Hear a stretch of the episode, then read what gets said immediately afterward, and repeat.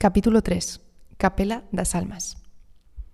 Como verán, esta capilla de las almas es verdaderamente imperdible, además de, como decía, espectacular. Construida en el siglo XVIII, es de estilo neoclásico, con introducciones posteriores barrocas.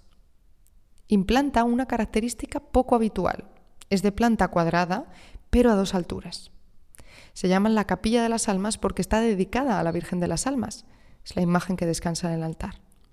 También porque tiene dos conjuntos iconográficos en forma de vidrieras dedicadas a la ascensión de las almas que subiendo del purgatorio al cielo y siendo regadas con la sangre de Cristo son así perdonadas de todos sus pecados. En la fachada de la iglesia verán que queda rematada con una torre única en su lado izquierdo. Una simetría que podrán observar en otra de las grandes obras maestras de esta ciudad, la Torre de los Clérigos. En el exterior podrán ver que, al igual que en San Ildefonso, donde habíamos empezado el tour, esta iglesia también está azulejada. Y es de hecho la más azulejada de la ciudad. A ver, ¿cuántos azulejos creen que hay en sus paredes? Mientras van contando, me adelanto. Casi 16.000 piezas. También se habrán dado cuenta que no solo las iglesias están azulejadas, sino casi cualquier edificio de la ciudad.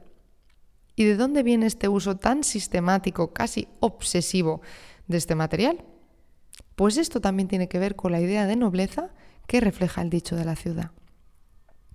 Hay dos momentos claves en esta nobleza de la ciudad. El primero, en el siglo XV, la época de los grandes navegantes portugueses. El segundo, el siglo XVII, cuando llega a Porto todo el negocio de vino de Porto y con él un momento de gran crecimiento económico, industrial y cultural. Ambos momentos tienen que ver con la historia del azulejo. Ya saben que los españoles conocimos la técnica por los musulmanes. Ellos lo llamaban el azulaji, la pequeña piedra pulida. Parece que los portugueses, conquistados por los musulmanes, especialmente en el sur, produjeron ya azulejos en el siglo XIII. Pero no es verdaderamente hasta que el rey Manuel I visita Andalucía que la producción se pone en marcha.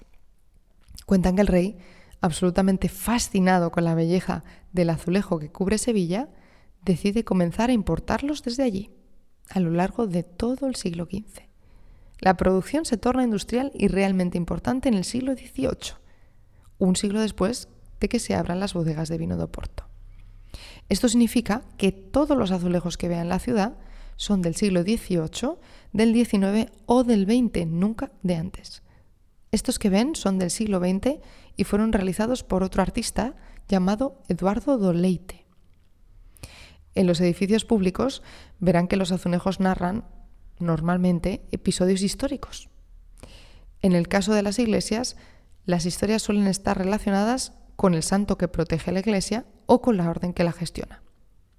En esta fachada lateral de la Capela das Almas verán algunos episodios de la vida de San Francisco de Asís, el fundador de la orden que gestiona la iglesia, los franciscanos, y de la de Santa Catarina, la santa que por supuesto da nombre a la calle. En este último caso, no sé si se confundieron o qué pasó, pero están mezcladas vida y milagros de dos santas con el mismo nombre de pila, Santa Catarina de Siena y Santa Catarina de Alejandría. Curioso. Y no crean que se terminan aquí los edificios azulejados. Nos dirigimos, de hecho, a la icónica estación de trenes de Sauvento. Y ojo, cuidado, que allí también preguntaré cuántos azulejos estamos viendo. Así que preparen la vista para ir contando. Para llegar a la siguiente parada, la estación de Sauvento, miren a la Capela de las Almas y entonces tuerzan a la izquierda caminando hacia el mercado de Bullao. Giren la segunda calle a la izquierda, en la Rúa da Sada Bandeira, donde irán combinando con el mercado a su izquierda. Siguiendo la calle hasta el final, se cruzarán con la Rúa 31 de Janeiro, esa gran cuesta que habrán tenido seguramente que subir para encontrarnos. En aquella misma esquina encontrarán la estación de Sauvento. Por cierto, mientras caminan, pulsen al play, que iremos andando el camino escuchando la historia del mercado de Boyao.